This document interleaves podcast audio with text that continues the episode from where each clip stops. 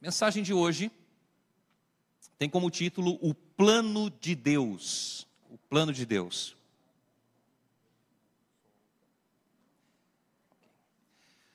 O Plano de Deus. Eu queria pedir para os meus amigos projetarem aí. É, nós vamos entender alguns aspectos importantes a respeito da fidelidade para com Deus. Esse é um assunto que muitas pessoas têm dúvidas, muitas pessoas às vezes é, não sabem exatamente a diferença da oferta, a diferença do pacto, o que é uma coisa, o que é outra. E nós vamos tentar, nesses poucos minutos que temos, é, estudar um pouquinho mais na palavra de Deus para nós entendermos a respeito deste assunto, ok? Eu queria é, convidar você a abrir a sua Bíblia comigo no livro de Deuteronômio, no capítulo 16, no versículo 17. Se você tiver a sua Bíblia, por gentileza, abra a palavra de Deus comigo.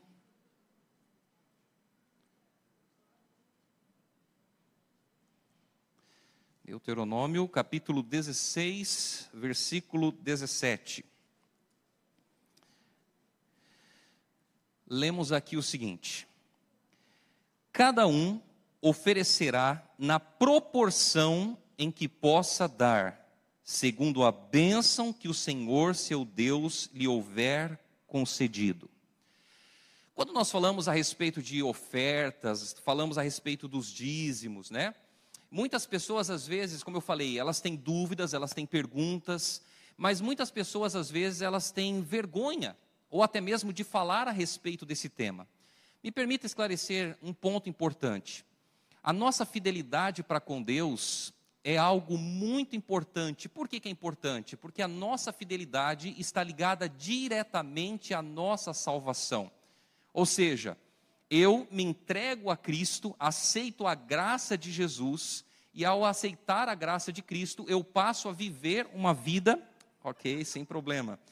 Eu passo a viver uma vida em conformidade com a vontade, com a vontade de Deus. Agora, o que, que nós precisamos compreender? Compreender que a fidelidade é sim uma questão de salvação. É uma questão de salvação. Ah, pastor, mas Deus está interessado no meu dinheiro? Não, Deus não está interessado no meu e no seu dinheiro. Por quê? Porque o dinheiro não é seu, o dinheiro não é meu. Todas as coisas pertencem a Deus. Então, esse é um princípio importante que nós precisamos ter de forma muito clara na nossa mente tudo pertence a Deus. Eu e você, nós somos o que? Somos mordomos, mordomos de Deus. E o que é um mordomo? Mordomo é aquele que aquele que zela, aquele que cuida, aquele que ajuda a cuidar, certo? Então, a nossa fidelidade, ela é muito importante. Por quê? Porque está ligada diretamente à nossa à nossa salvação. Se eu coloco Deus em primeiro lugar, todas as coisas irão refletir na minha vida. Mas eu queria ler um segundo texto com você, que está no Evangelho de Mateus, um texto muito conhecido, Mateus, capítulo 28. A partir do verso 19, nós encontramos aqui a grande comissão, a grande comissão. Nós lemos assim: Ide, portanto, fazei discípulos de todas as nações, batizando-os em nome do Pai e do Filho e do Espírito Santo, ensinando-os a guardar todas as coisas que vos tenho ordenado. E eis que estou convosco todos os dias até a consumação do século. Então nós encontramos aqui a grande comissão que Jesus deu a cada um de nós. E tem dois pontos importantes aqui. Primeiro, nós podemos pregar o evangelho de duas formas e de duas maneiras. Quais são elas? Primeiro, eu posso sair da minha casa, ir e pregar o evangelho para outras pessoas. E a segunda forma, a segunda maneira, eu posso ajudar, eu posso, na verdade, colaborar com a pregação do evangelho através dos meus recursos. Qual é o ideal? O ideal é que nós façamos as duas coisas. Então, aquelas pessoas que estão próximas da nossa casa, nossa família, as pessoas que moram próxima da nossa região, o que, que a gente faz? A gente precisa pregar o evangelho para elas. Nós precisamos falar de Jesus para elas. Ah, pastor, mas É, e as pessoas que estão lá na África, estão talvez nos, nos outros estados do nosso país, como que a gente faz? Através dos nossos recursos. Por quê? Porque através dos nossos recursos, outras pessoas estarão sendo enviadas para pregar o evangelho naquelas regiões. Eu queria compartilhar um texto com você. Olha o que diz aqui o livro Atos dos Apóstolos, na página 74 e 75. Quando o coração é tocado pela influência do Espírito Santo e é feito um voto de dar certa importância, aquele que fez o voto não tem o direito sobre a porção consagrada. Então, nós vamos agora entender um pouquinho essa questão do pacto, né? O que é o pacto? Qual é a finalidade? Qual é o objetivo? Tá certo? Então, o texto do Espírito de Profecia, ele diz o seguinte: que se o Espírito Santo tocou no meu coração a fazer um compromisso, né, um compromisso, um voto com Deus, esse voto, né, eu não tenho direito sobre essa porção consagrada, ou seja, isso pertence a Deus. As nossas ofertas, elas são proporcionais às bênçãos que nós recebemos de Deus. Então, quando nós recebemos os nossos rendimentos, nosso salário, nós temos que fazer o quê? Nós temos que separar o dízimo e temos que separar o quê? As ofertas. As ofertas. É, o dízimo, nós sabemos, 10% de todos os nossos rendimentos. E aqui eu separei, eu não sei se vocês vão conseguir enxergar aqui, é, eu coloquei duas nomenclaturas para ficar fácil a nossa compreensão.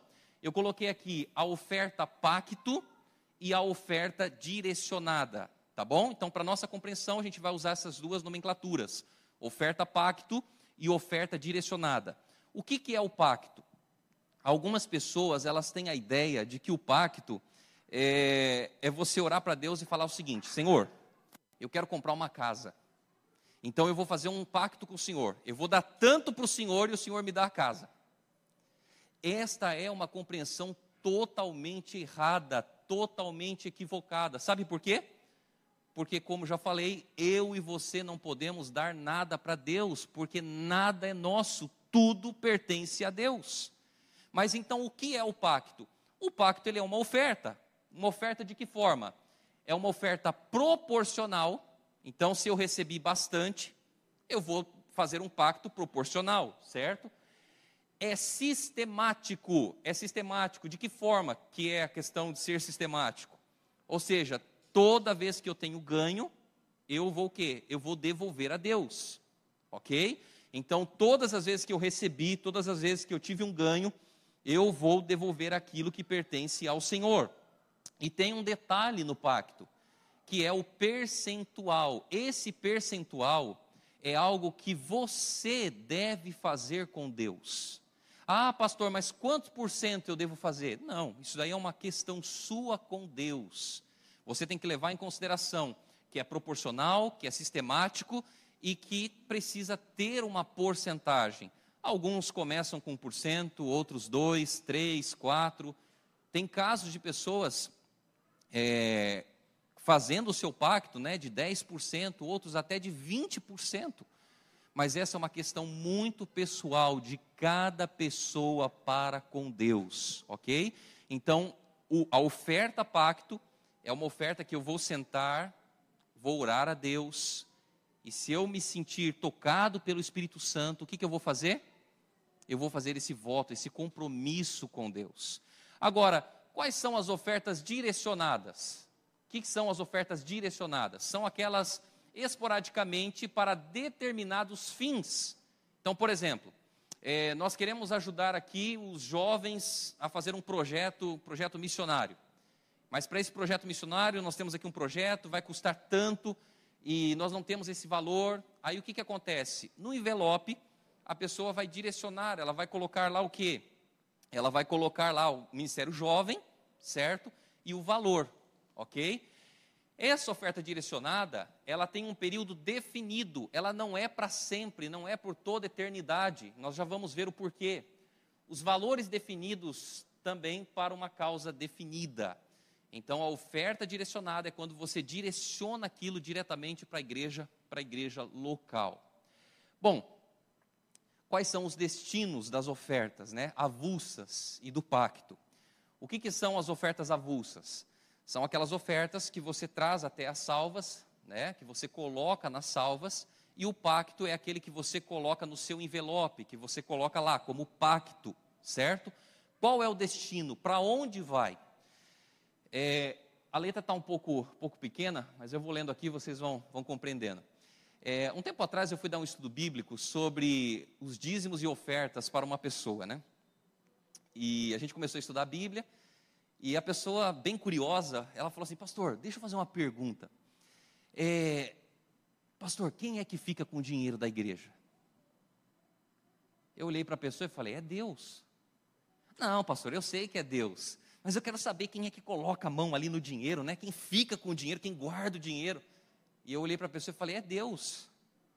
Pastor, eu sei que é Deus, mas eu quero saber quem é que fica, para onde vai esse dinheiro, pastor? Eu falei: Para Deus. E a pessoa falou: Eu não estou entendendo mais nada. Eu não estou entendendo mais nada. E aí eu comecei a explicar para ele, né? O que, que acontece quando você devolve os seus dízimos e as suas ofertas dentro da igreja adventista do sétimo dia? Algumas pessoas têm a compreensão de que vai para o pastor. Não vai, viu, irmãos? Não vai, não vai para o pastor. Todos os pastores da igreja adventista, eles recebem o mesmo salário, o mesmo salário, certo? E esse salário não é, é proporcional se entrou bastante, se entrou pouco, não, não é proporcional a isso. É, o que, que acontece com as nossas ofertas, com os nossos dízimos?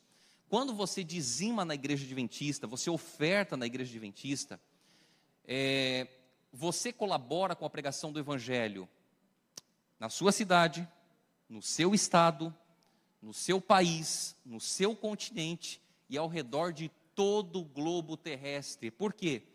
Porque esses valores eles vão sendo fatiados e vão sendo enviados para associação, para a união, para a divisão e para a conferência geral para a pregação do evangelho. Mas vamos entender um pouquinho aqui. Olha só.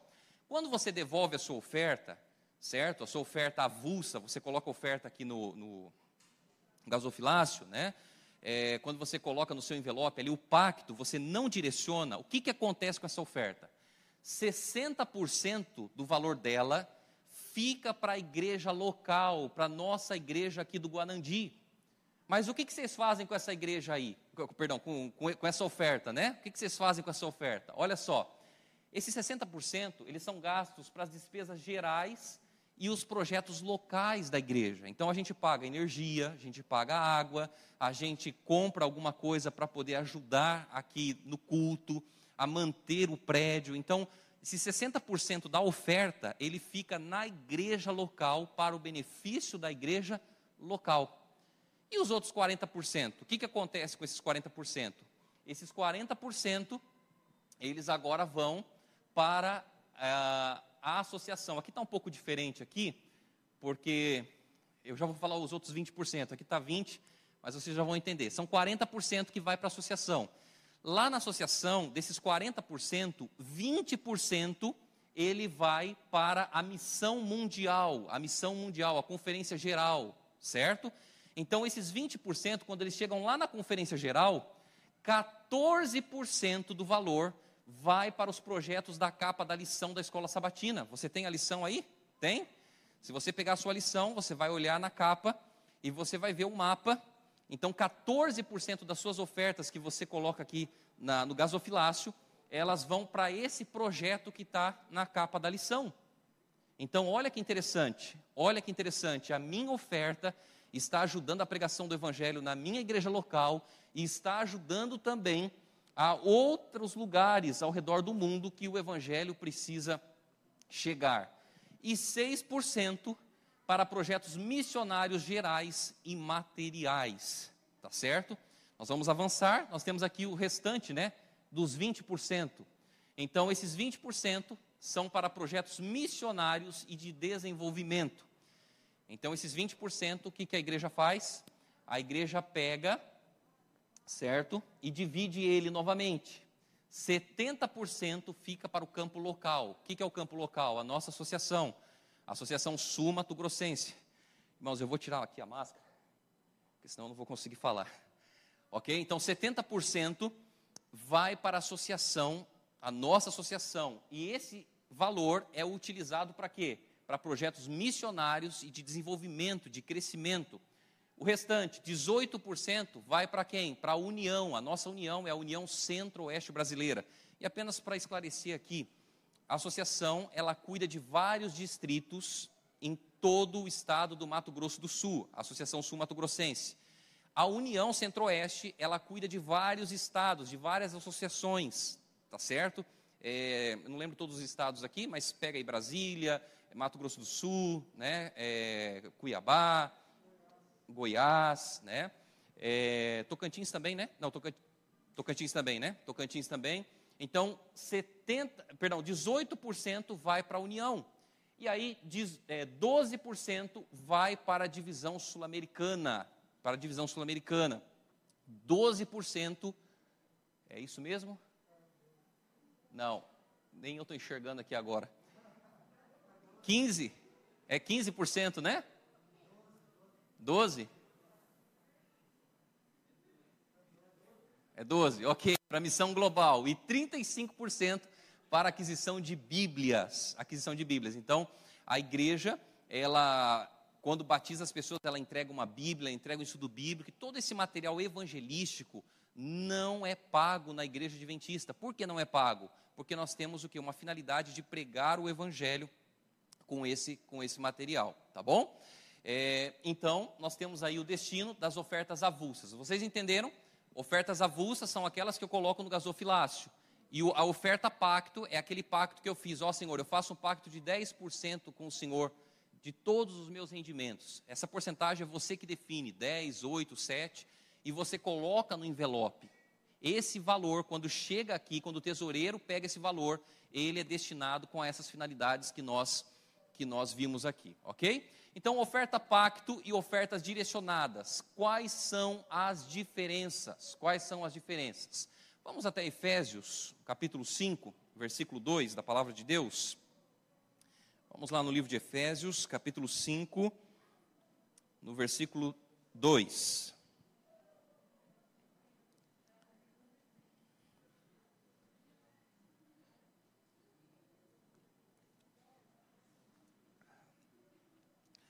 Efésios capítulo 5, no versículo 2, nós lemos assim: E andai em amor, como também Cristo nos amou e se entregou a si mesmo por nós, como oferta e sacrifício a Deus em aroma suave.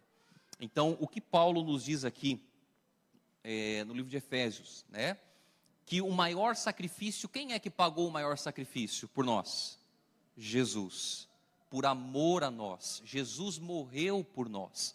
Então, tendo isso na nossa mente, né, entendendo que Jesus é o nosso maior sacrifício, que ele se entregou, né, nós também precisamos o quê? Nos entregar a ele e confiar plenamente nele. Eu vou analisar com vocês aqui, olha, aquilo que a gente já falou, mas apenas para ficar bem claro na mente. Oferta pacto, ela tem que ser o quê? Vocês conseguem ler aí? Consegue? Ela tem que ser o quê? Proporcional. Ok? Proporcional. Eu não posso chegar na igreja e falar assim: deixa eu ver as moedinhas que estão aqui no bolso, né? Deixa eu ver onde elas estão aqui e trazer para Deus. Não. O pacto é um compromisso seu com Deus. É uma oferta, tá certo? Só que você faz um compromisso com Deus, um compromisso de conquistar alguma coisa? Não, não é um compromisso de conquistar alguma coisa. É um compromisso de você se entregar a Deus e confiar plenamente que Ele está no controle de todas as coisas. Então, o pacto é proporcional, sistemático e percentual. O que, que acontece com ele? 60% fica na igreja local e 40% vai para a associação. Quando chega na associação, esses 40% são divididos, 20%, 20%, e aí os 20% são divididos de novo, ou seja, a pregação do evangelho alcança a igreja local, alcança todas as pessoas ao redor do mundo. E a oferta direcionada? Ela é uma oferta especial e específica.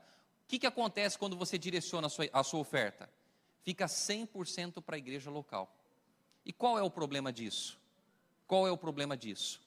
O problema disso, deixa eu ver se vai estar aqui.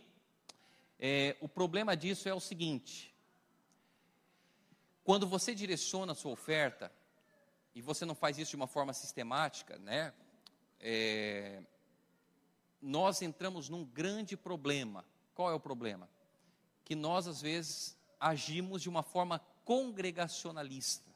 O que, que é ser congregacionalista? É pensar na sua igreja, é pensar somente na sua igreja, no seu contexto e na sua realidade. E nós não somos congregacionalistas, nós somos representativos. O que, que é representativo? Nós pregamos o Evangelho não somente na igreja do Guanandi, nós ajudamos a pregação do Evangelho em todos os lugares espalhados ao redor do mundo, ao redor do mundo. Então, quando eu sou fiel a Deus, quando eu dizimo, quando eu oferto a Deus, a igreja ela tem condições de mandar mais missionários, de mandar mais pastores, de mandar mais pessoas, de comprar mais Bíblias para que o evangelho alcance o coração das pessoas.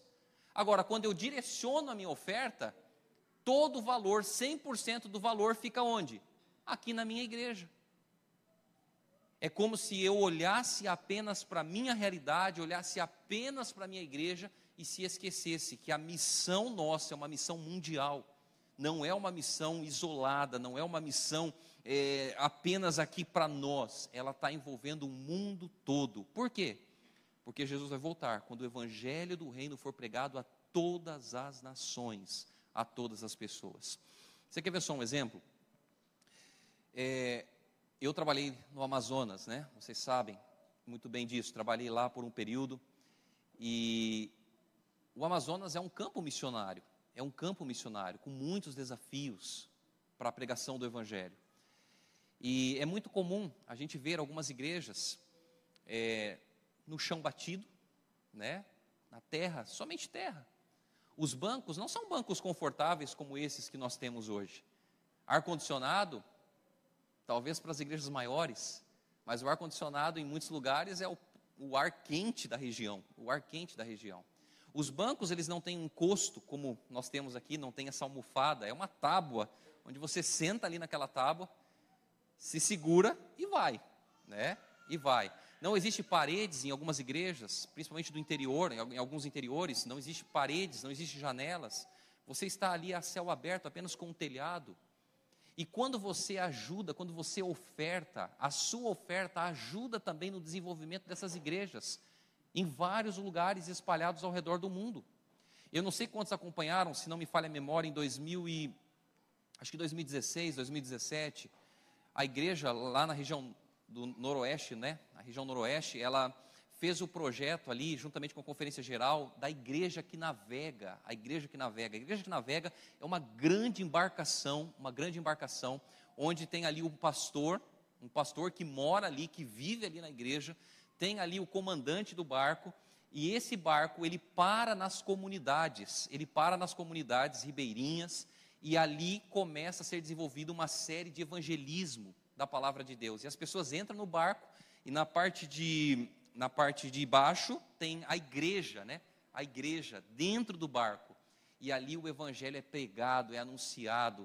Eu não, eu acabei não separando os vídeos, as imagens, mas eu, em outro momento eu passo para vocês aqui, para vocês verem as pessoas chegando de barco, de canoa, né, remando, indo para a conferência, e a igreja lotada, a igreja cheia, e ali então aquela igreja prega o evangelho, prega o evangelho, estabelece uma nova igreja naquela comunidade, e aí, depois de ter discipulado aquelas pessoas, essa igreja, essa embarcação, ela sai e vai para outra comunidade que não tem a presença da igreja. Então, no ano de 2016, 2017, é, as ofertas nossas ajudaram na construção dessa grande embarcação. Ajudaram. Então, quando eu oferto, né, eu estou colaborando com a pregação do Evangelho. Então, eu vou colocar aqui algumas diferenças é, da oferta pacto e da oferta direcionada. Vocês entenderam o que é oferta pacto e o que é oferta direcionada? Ok? Claro, né? Então, oferta pacto. Permanece para sempre na vida do crente, como resultado de sua experiência cristã. O pacto é para sempre, é algo que você faz para sempre com Deus, certo? Para sempre com Deus. Então, é, não é uma coisa que começa hoje e termina amanhã. Não, eu fiz um pacto e esse pacto vai ser para sempre. O que, que eu posso fazer com o meu pacto? Eu posso sempre o quê? Aumentar. Eu nunca vou poder o quê? Retroceder. Por quê? Porque é um compromisso que eu fiz com com Deus. Pastor, mas e se eu não ganhar nada?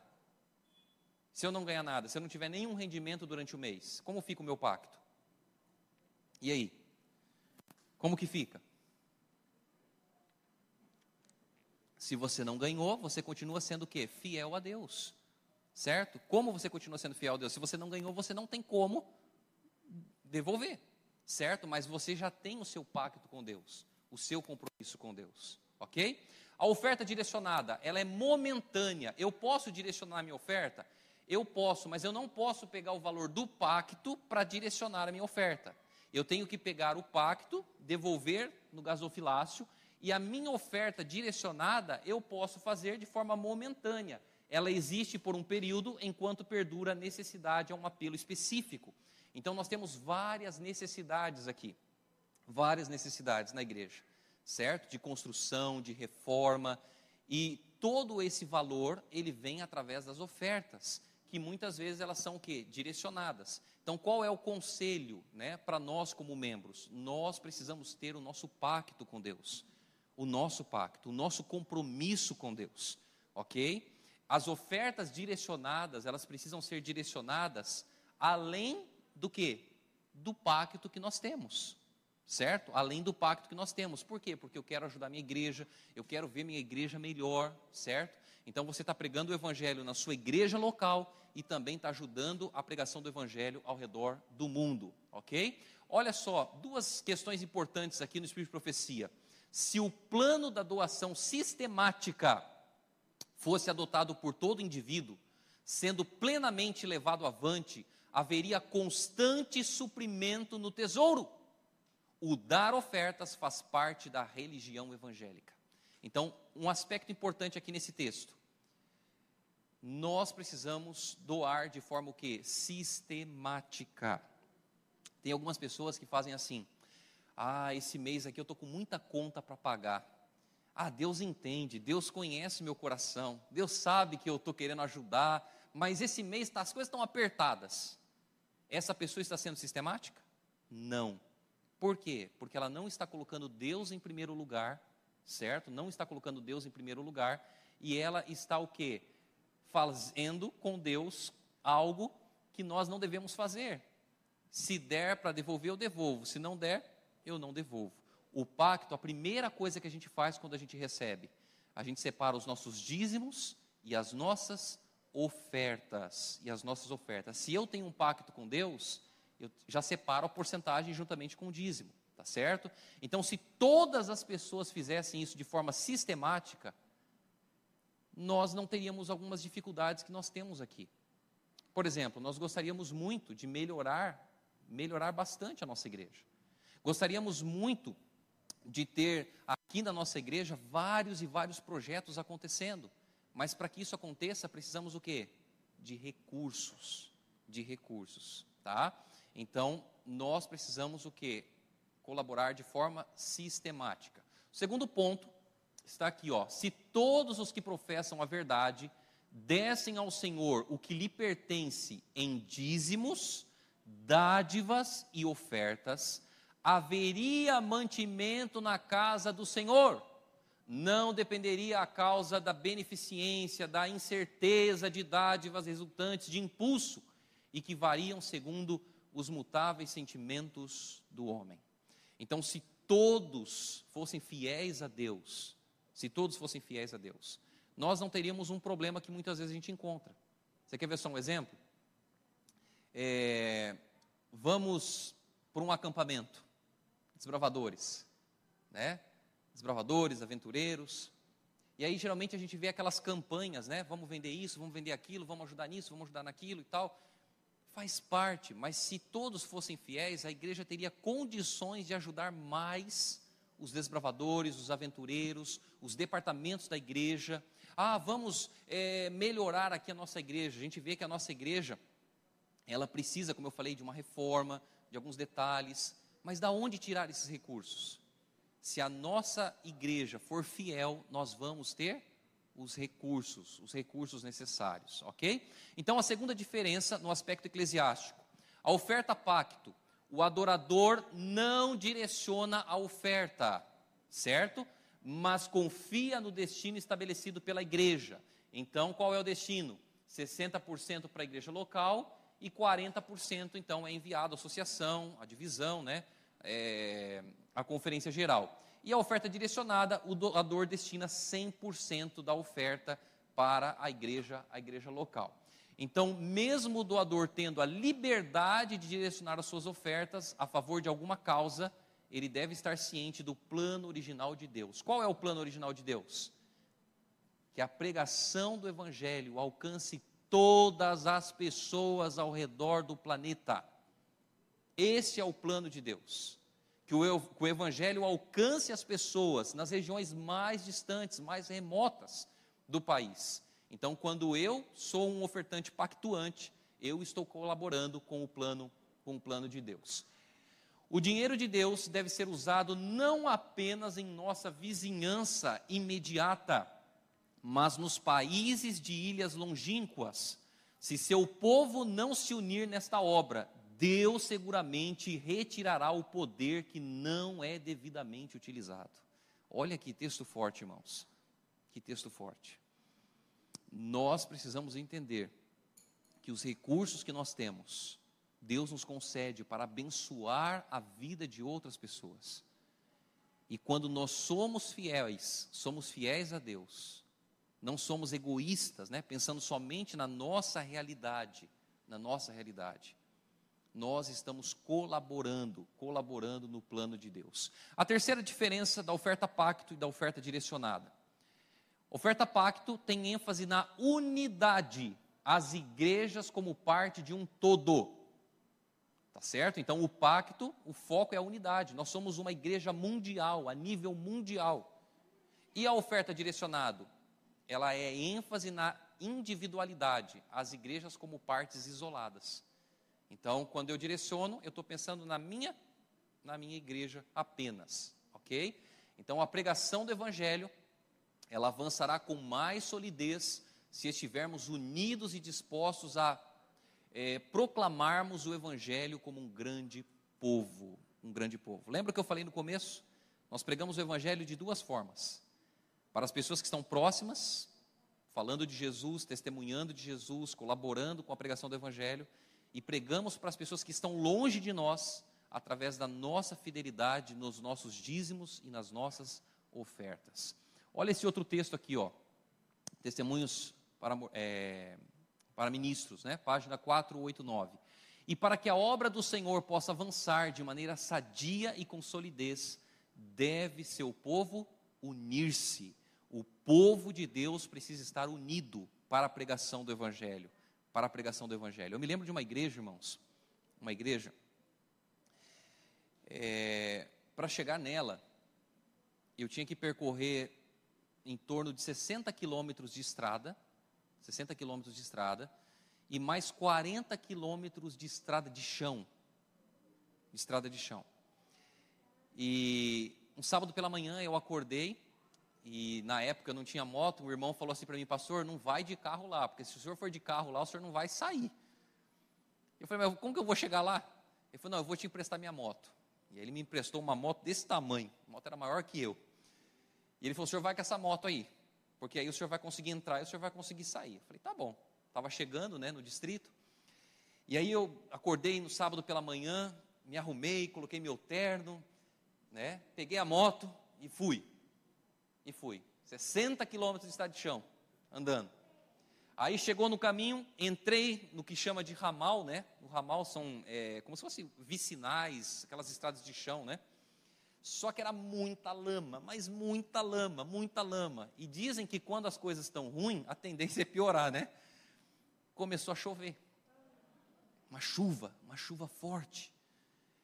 É, eu nunca vi Rally Dakar, né? Nunca estive presente num Rally Dakar assim, da televisão. Mas ali literalmente era talvez muito mais do que um Rally Dakar, porque eu só enxergava lama, lama, lama, lama, lama, lama e mais lama. E eu fui aquela moto para lá e aquela moto para cá, e eu segurando para cá, segurando para lá. Cheguei na igreja. Cheguei na igreja. Quando cheguei na igreja, uma igreja bem simples, uma igreja bem simples, sem porta, sem janelas, da maneira como eu descrevi para vocês aqui. Banco duro. E como que a gente é, né, irmãos? Como que a gente é? Eu cheguei e eu confesso para vocês que eu não cheguei muito feliz, não. Eu cheguei um pouco bravo com Deus e eu falei: Senhor, não é possível, eu vim fazer o trabalho do Senhor. Olha o jeito que eu tô. Eu estava literalmente como se eu tivesse passado na pista fio, né, do Campuri ali dos bravadores, literalmente daquele jeito. Tinha barro para tudo quanto era lugar, barro, a roupa toda suja. E eu falei assim para Deus: Senhor, não é possível, não é possível. O que, que eu estou fazendo aqui? E olha como que a gente é, né? Como que a gente é. O que é que eu estou fazendo aqui?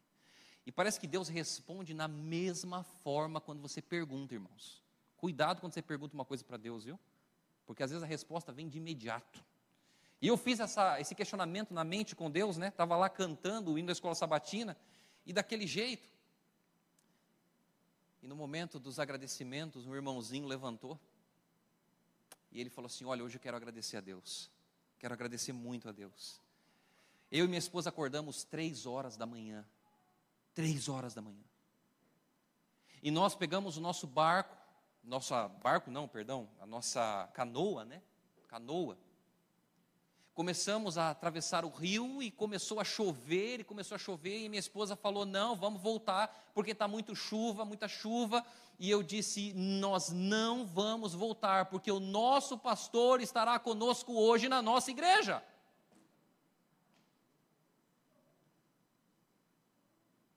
E eu estou feliz, irmãos, porque estou aqui todo molhado.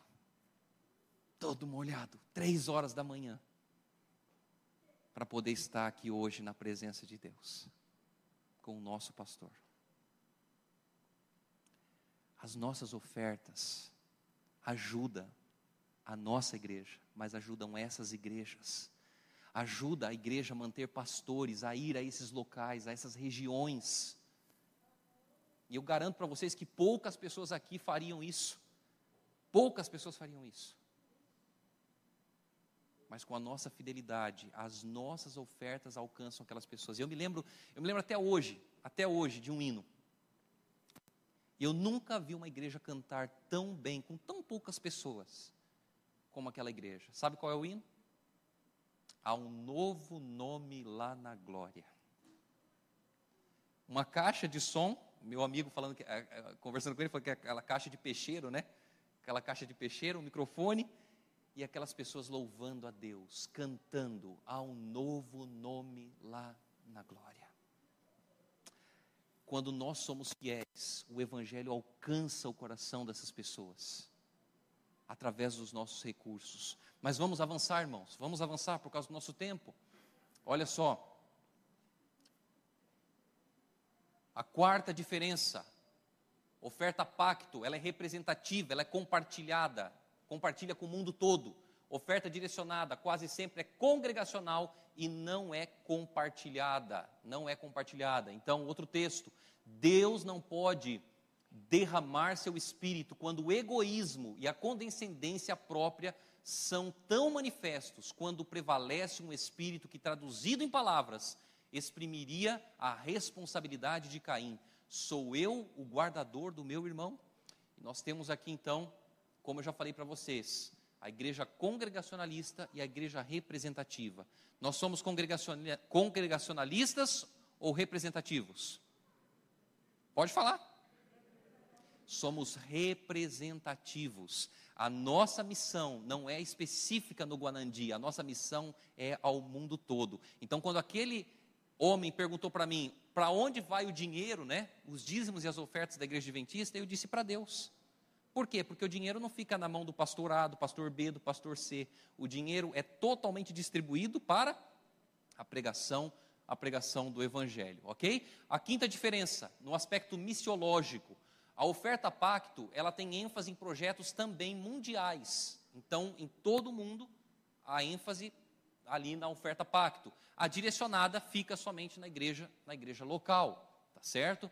Então, a oferta pacto ela existe para levar a obra avante, sempre avante ao redor do mundo. E a oferta direcionada, nós limitamos a dimensão que deveria ter, e ela existe para projetos locais específicos e limitados, ok? Então eu preciso fazer o meu pacto com Deus. Eu sei que muitos aqui já têm o pacto com Deus, mas você precisa talvez fazer um pacto se você ainda não tem um pacto com Deus, de fidelidade para com Deus. Irmãos, tudo começa com a questão da fidelidade, principalmente quando a gente fala da espiritualidade. Você quer conhecer o coração da pessoa, você quer conhecer quem é a pessoa, mexe no bolso da pessoa. E aí você vai conhecer quem é a pessoa. Por que nós fazemos isso? Porque muitas vezes nós colocamos o centro no dinheiro, o centro nos recursos, e nos esquecemos que o centro precisa estar em Deus. Deus precisa estar em primeiro lugar na nossa vida. Olha só esse texto, desejado de todas as nações. Mas cumpre não perder de vista a ordem, ide por todo o mundo. Somos chamados a erguer os olhos para as terras distantes. Cristo derriba o muro divisório, os separadores preceitos de nacionalidade, ensinando amor por toda a família humana. Ergue os homens de estreito círculo que o egoísmo lhes prescreve, apaga todas as fronteiras territoriais e as artificiais distinções de classe. Não faz diferença entre vizinhos e estranhos, amigos e inimigos. Ensina-nos a olhar a toda alma necessitada como nosso irmão e o mundo como nosso campo. Olha que citação maravilhosa. O mundo é o nosso, o nosso campo, né? Então aqui nós temos a sexta diferença no aspecto missiológico. A oferta pacto, ênfase na gratidão e na missão mundial. E a oferta direcionada, ênfase na necessidade e na missão local, na missão local. Vamos avançando. Chamou Deus sua igreja hoje como chamará, como chamara o antigo Israel, a fim de erguer-se como luz na terra. Os três anjos de Apocalipse 14 representam o povo que aceita a luz das mensagens de Deus e vão como agentes seus fazer soar advertência por toda a extensão e largura da terra. Cristo declara a seus seguidores: Vós sois a luz do mundo, a luz do mundo. É, um, um outro texto: a única maneira que Deus ordenou fazer avançar sua causa é abençoar os homens com propriedades. Por sua vez, deseja que os homens e mulheres mostrem gratidão, devolvendo-lhes uma parte em dízimos e ofertas. Olha que interessante esse texto aqui. A única maneira que Deus ordenou fazer avançar a sua causa é abençoar eu e você. Para quê? Para que a gente o quê? Devolva uma parte em dízimos e ofertas.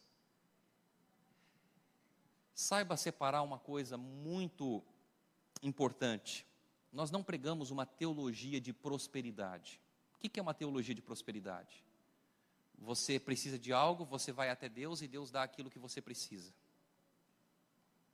E infelizmente hoje, em muitos lugares, as pessoas, elas vivem uma ideia de prosperidade. Eu vou porque eu quero ter um bom emprego, porque eu quero ter um bom salário, porque eu quero ter bons recursos. E aí você vai até Deus. Nós não pregamos uma teologia de prosperidade, mas pregamos uma teologia de fidelidade. Fidelidade. Nós somos abençoados por Deus para devolver uma parte em dízimos e ofertas para a pregação do Evangelho. E por que que às vezes nós não recebemos algumas bênçãos?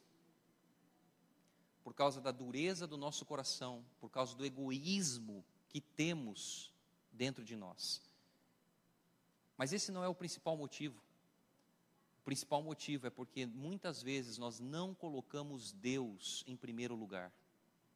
Nós confiamos mais nas nossas habilidades, nos nossos dons, nos nossos talentos, do que em Deus. Então, quando eu separo o que pertence a Deus em dízimos e ofertas, quando eu faço isso, a primeira coisa, quando eu recebo, eu estou dizendo para Deus o seguinte: Senhor, o Senhor está em primeiro lugar na minha vida. O que vai acontecer daqui para frente eu não sei, mas a minha vida está em tuas mãos. Por favor, Senhor, esteja comigo. E Deus cuida dos seus filhos. Deus ele quer o nosso coração. Não adianta a gente falar assim: "Ah, eu vou devolver a Deus", aí faz as contas, né? Faz as contas. Aí lá no final coloca assim, ó, se sobrar dízimos e ofertas. Eu vou falar uma coisa aqui que talvez alguns fiquem chocados. Posso falar? Sim ou não? Posso ou não posso? Tem certeza? O que eu vou falar aqui é muito forte. Posso falar? Eu vou falar porque um dia Deus vai cobrar isso de mim. Se você coloca os dízimos e as ofertas lá embaixo do seu orçamento, se sobrar, eu devolvo, é melhor você não devolver. Entendeu? Usa esse dinheiro, porque daí você vai gastar esse dinheiro com as coisas aqui da terra, vai ficar aqui mesmo, né?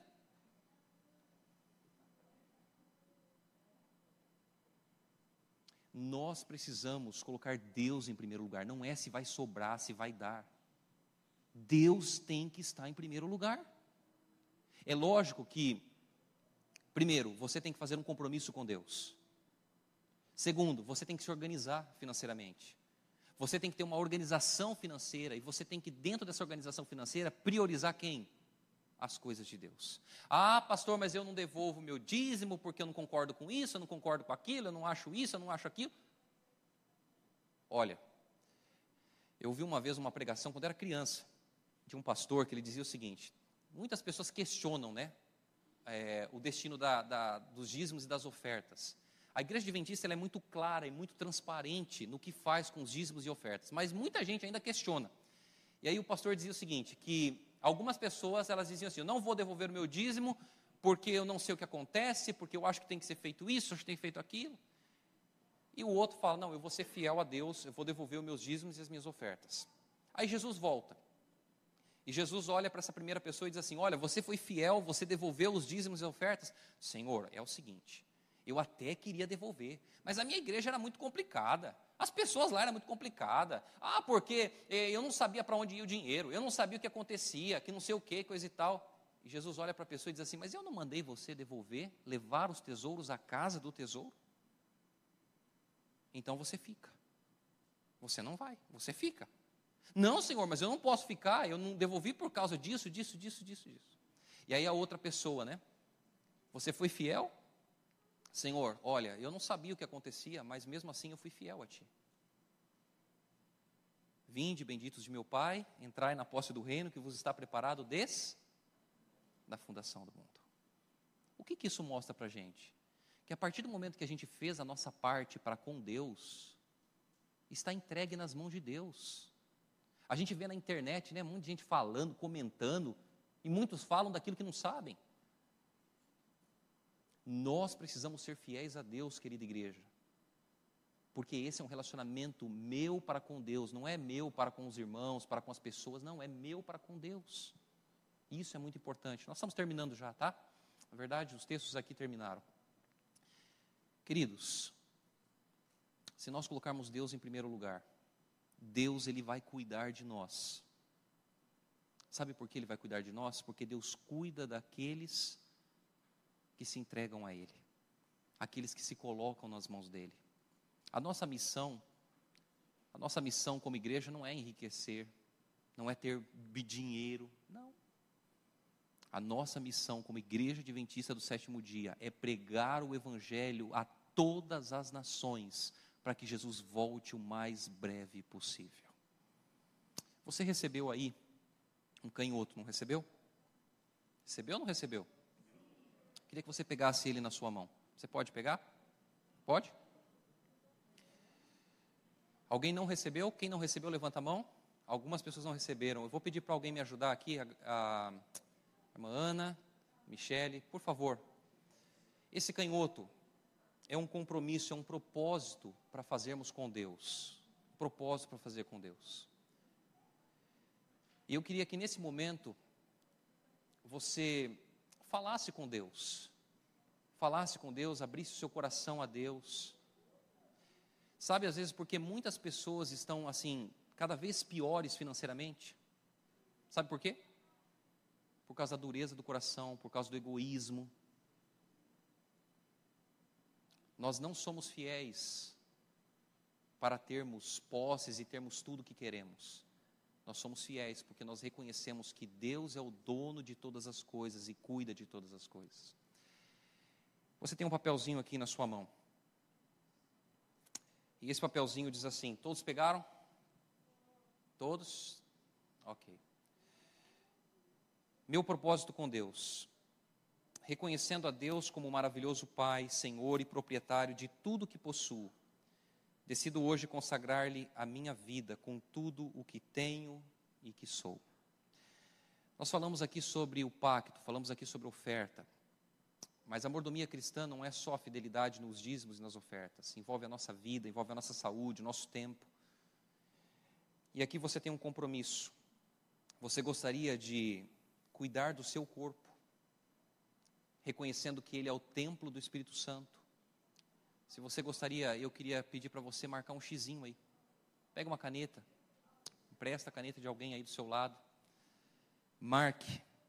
Eu gostaria de cuidar do meu corpo. Eu gostaria de dedicar mais tempo à pregação do Evangelho, mais tempo às coisas de Deus. Eu gostaria de cuidar mais do meu tempo, porque o tempo faz parte da mordomia cristã. Se você gostaria de fazer isso, marque um xizinho aí também. Você gostaria de usar os seus talentos, os dons que você tem na igreja de Deus, na pregação do Evangelho? Se esse for o seu desejo, marque também um xizinho. E os seus bens, as suas finanças. Eu vou falar para vocês um número aqui, um número assustador. Mas de cada 100%, de cada, na verdade, de cada 100 pessoas, 100 pessoas, isso de, de modo geral, né? 100 pessoas, em muitos lugares, a gente vê que dessas 100 pessoas, em torno de 13 pessoas são fiéis a Deus nos dízimos e ofertas de maneira sistemática, de forma sistemática. Ou seja, trabalhei, recebi, devolvo o que pertence ao Senhor. Outros fazem de maneira esporádica, né? Quando der, quando der certo, eu devolvo. Mas você gostaria de ser fiel a Deus nos dízimos, de devolver a Ele 10% daquilo que Ele pede para cada um de nós. Se esse for o teu desejo, marca um X, marca um X. Pacto. Toda vez que você ouvir falar a palavra pacto, você vai lembrar de oferta. Tá bom? Oferta, pacto. Oferta, pacto. O pacto é uma oferta. Nós temos aqui duas opções. Você gostaria de fazer um pacto com Deus de 10% de todos os seus rendimentos? Ou você gostaria de fazer um pacto com Deus numa porcentagem menor, de acordo com as suas possibilidades, de acordo com seus rendimentos? Você vai poder marcar aí se você gostaria de fazer 10% ou gostaria de fazer uma porcentagem. Coloque a porcentagem que você gostaria de fazer. Coloque o seu nome. Coloque a data de hoje. Hoje é dia 16 não, dia 15. Dia 15 de maio. Nós vamos ouvir uma música. Enquanto nós estivermos ouvindo essa música, eu gostaria que você segurasse esse papel na mão. Falasse com Deus. Senhor, essa é a minha realidade. Esse é o meu compromisso com o Senhor. Esta é a minha decisão ao teu lado, Senhor. E se você quiser fazer esse compromisso com Deus, Deus ele sempre espera uma resposta nossa. Depois de você ter marcado, você vai tirar, isso aqui é um adesivo. Você vai tirar aqui, ó.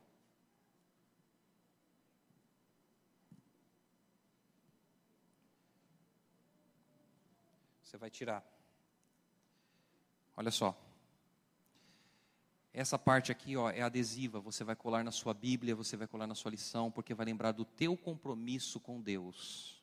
Teu compromisso com Deus. E você vai trazer o teu compromisso perante Deus aqui à frente. Você vai colocar esse papelzinho aqui, ó, do seu compromisso aqui com Deus. Se esse for o teu desejo, ouça essa música, abra o teu coração, faça o seu compromisso com Deus, se levante, venha aqui à frente e coloque o seu compromisso, o seu compromisso pessoal com Jesus aqui à frente.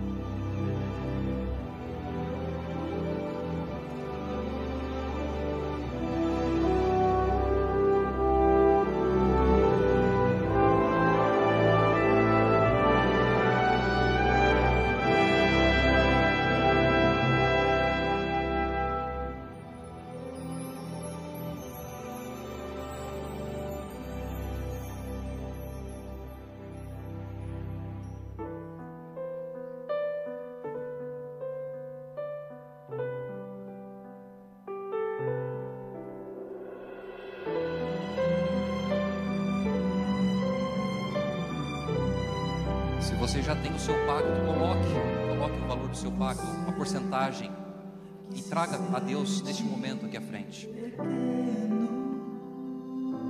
Se você não tem, esse é o momento de você fazer o seu pacto, o seu compromisso com. Deus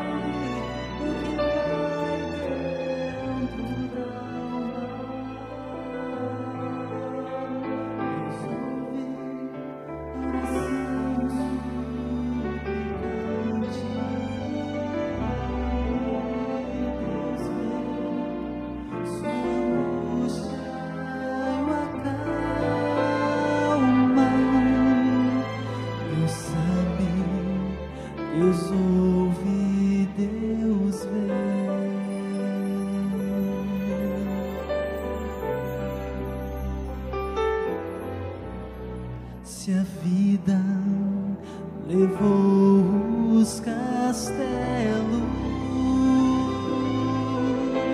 que em sonhos você construiu,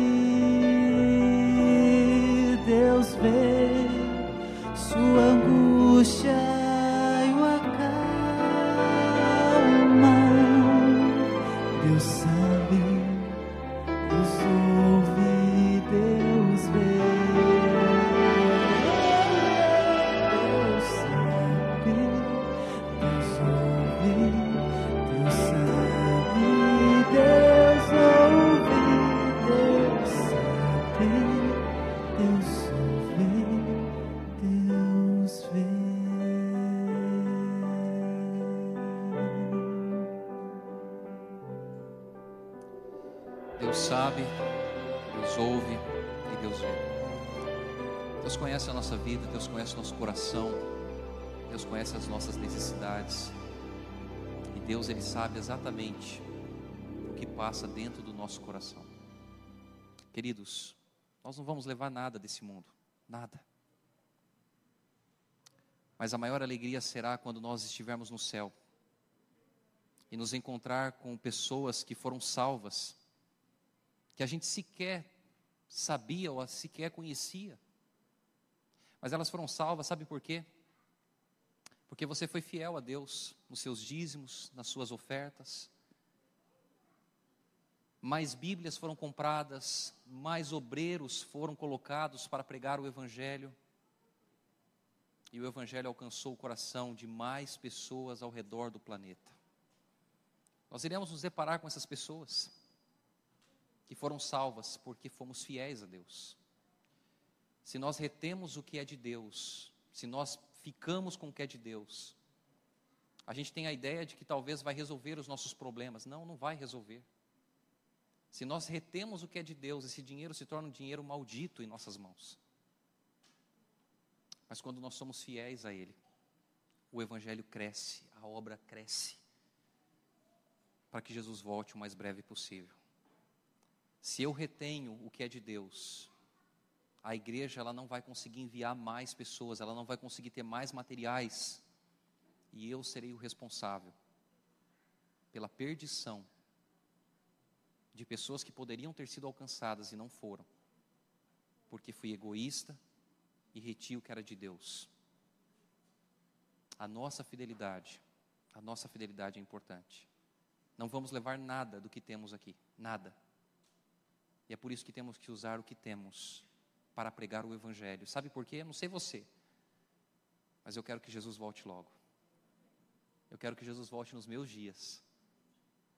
Eu quero que Jesus volte para subir com a minha família, subir com os meus amigos, com os meus irmãos em Cristo, ao encontro de Cristo nas nuvens do céu. Esse mundo vai de mal a pior. Estava conversando com o Peruso aqui atrás. E a gente falava exatamente sobre isso. As coisas aqui vão de mal a pior, irmãos. Não espere que as coisas vão melhorar. Não espere. Nós, como povo de Deus, nós esperamos um novo céu e uma nova terra que Jesus está preparando para nós. Lá não vai haver choro, dor, sofrimento, não, não vai haver. Nós vamos viver felizes com Jesus por toda a eternidade. Fique em pé e vamos fechar os nossos olhos e juntos colocarmos a nossa vida mais uma vez nas mãos de Jesus.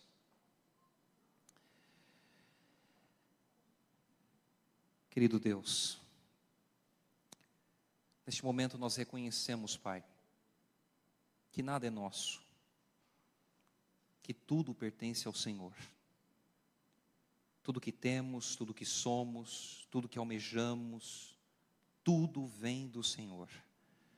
Portanto, Pai, nós queremos te pedir nesse momento que o Espírito Santo quebrante o nosso coração todos os dias, para dependermos mais de Ti, para investirmos os nossos recursos na pregação do Evangelho, para que Jesus venha o mais breve possível, para morarmos com Jesus por toda a eternidade. Senhor, às vezes, quando as situações estão difíceis, principalmente no âmbito, no âmbito financeiro, nós temos a tendência de achar que nós vamos resolver as coisas, quando na verdade, Senhor, nós deveríamos confiar mais em Ti, deveríamos colocar o Senhor em primeiro lugar nas nossas finanças, na nossa vida, na nossa fidelidade para contigo. E nesta manhã, Senhor, nós queremos te colocar em primeiro lugar na nossa vida, em todos os aspectos, Pai. Nós falamos aqui sobre o pacto, sobre a oferta, mas nós queremos colocar, Senhor Deus, o Senhor em primeiro lugar em todos os aspectos da nossa vida. E por isso nós viemos aqui à frente, Pai. Fizemos um compromisso diante do Senhor para sermos fiéis a Ti, com os nossos dízimos, com as nossas ofertas, com o nosso tempo, talento, com os nossos dons.